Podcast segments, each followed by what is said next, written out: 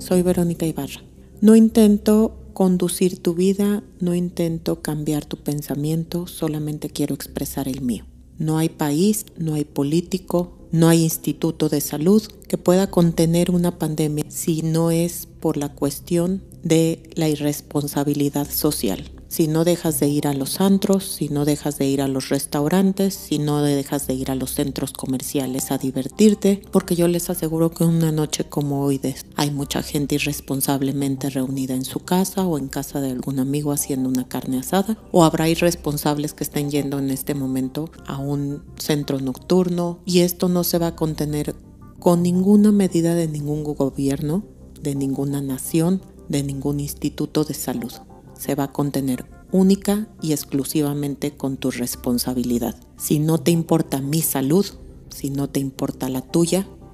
ojalá te importe la salud de tus seres queridos, tu madre, tu padre, tus hijos. Piénsalo.